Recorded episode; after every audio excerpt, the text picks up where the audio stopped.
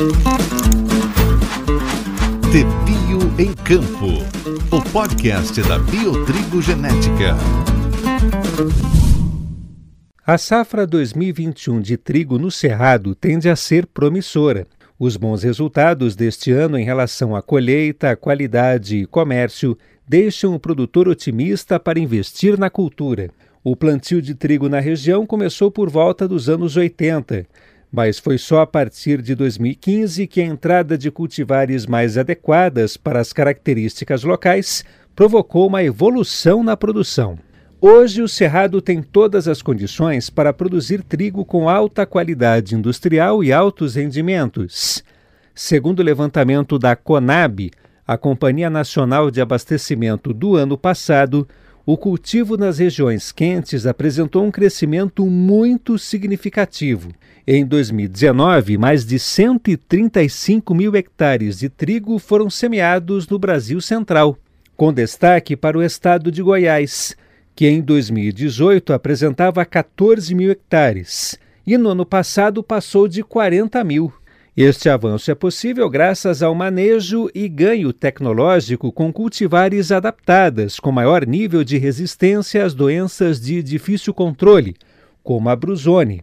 Os desafios e as oportunidades para o trigo em sequeiro e irrigado serão discutidos no primeiro webinar Trigo no Cerrado. O evento, promovido pela Biotrigo Genética, acontece no dia 2 de dezembro, a partir das 8 e meia da manhã, com transmissão ao vivo pela internet. As inscrições estão abertas ao público com acesso gratuito. Nos últimos anos, o cultivo de trigo ganhou espaço nas lavouras dos estados de Goiás, Distrito Federal, Bahia, Mato Grosso do Sul, São Paulo e principalmente Minas Gerais. A cultura é explorada em dois sistemas, irrigado e sequeiro. Cláudio Malinsky, engenheiro agrônomo e agricultor há 40 anos no Cerrado Brasileiro, é o responsável técnico de trigo na Coopa DF, Distrito Federal. A cooperativa, por meio do moinho e em parceria com a Biotrigo, é responsável pela produção das sementes certificadas de trigo e pela venda aos produtores fomentando o plantio de trigo na região. Segundo ele, a experiência e o conhecimento em relação ao trigo irrigado são amplos, o que faz com que seja possível desafiar a cultura a ter o máximo de produtividade, com o uso de cultivares bem adaptadas para a região. Existe uma área aqui na área da Copadef potencialmente possível de 300 mil hectares, que seria no estado de Goiás, Minas e Distrito Federal, é, com áreas irrigadas nas quais é passível de plantio de trigo.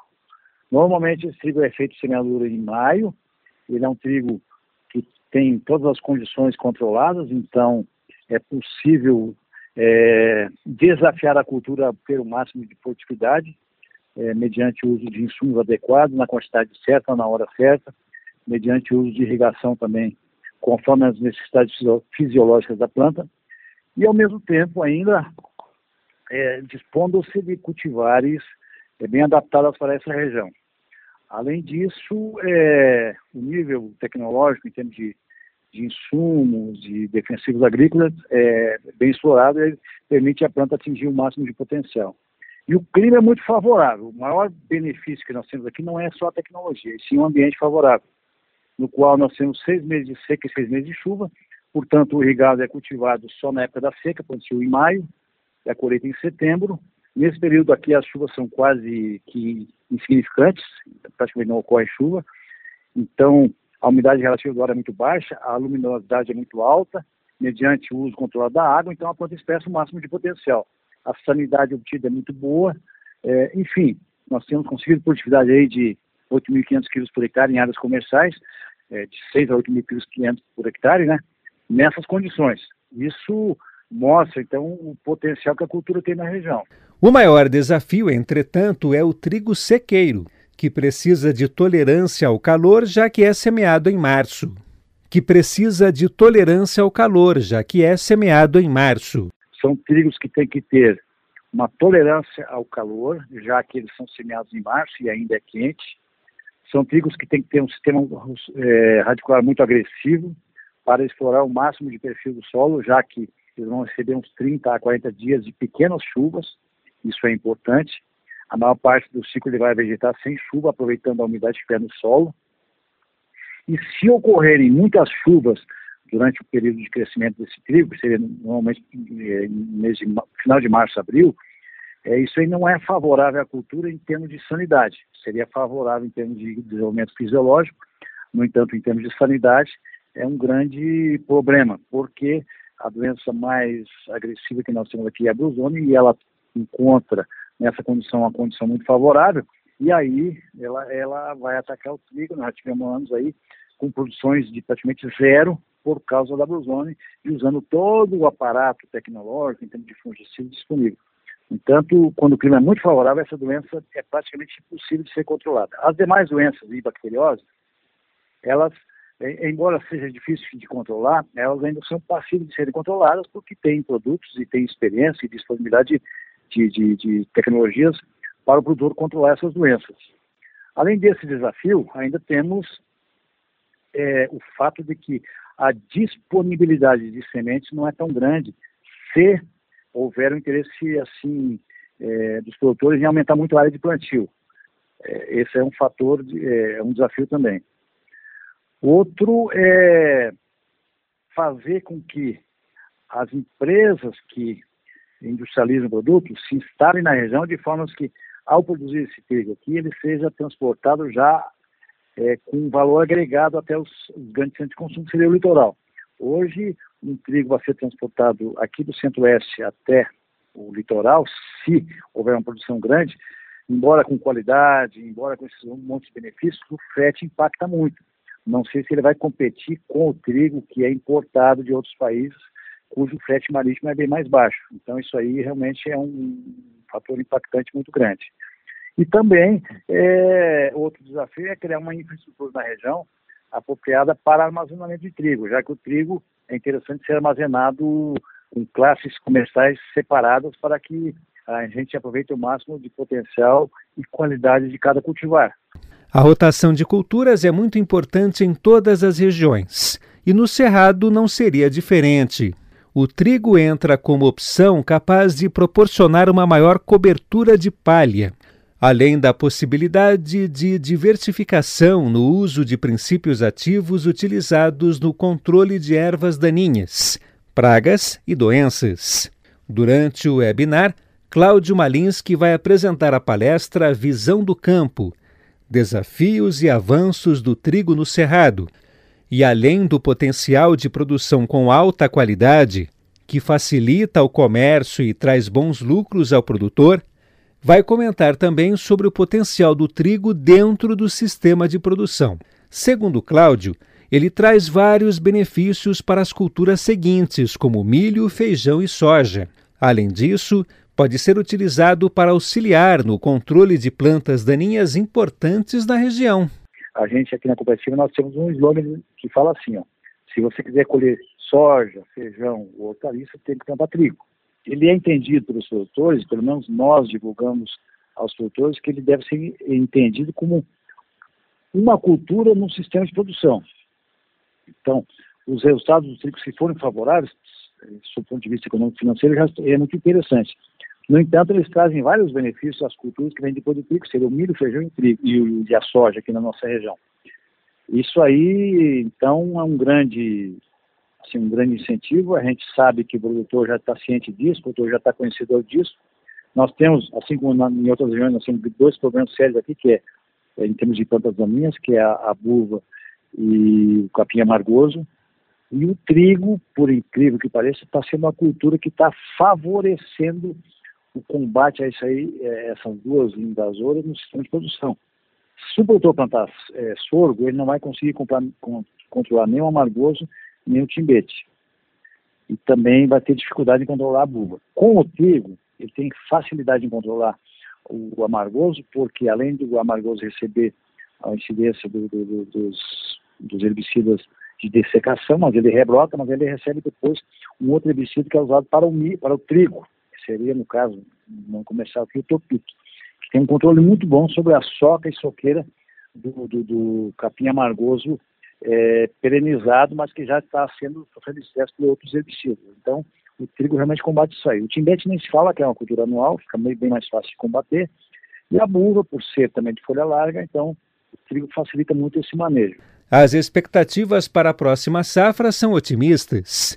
Bruno Leonardo Alves, gerente comercial regional norte da Biotrigo, vai apresentar no webinar as tecnologias e soluções em trigo para o cerrado. O trigo no cerrado, é, o, o, ambiente é o mais otimista possível para o próximo ciclo. É, nessa última safra, os produtores obtiveram bons resultados de colheita e, e, com boa precificação também do produto.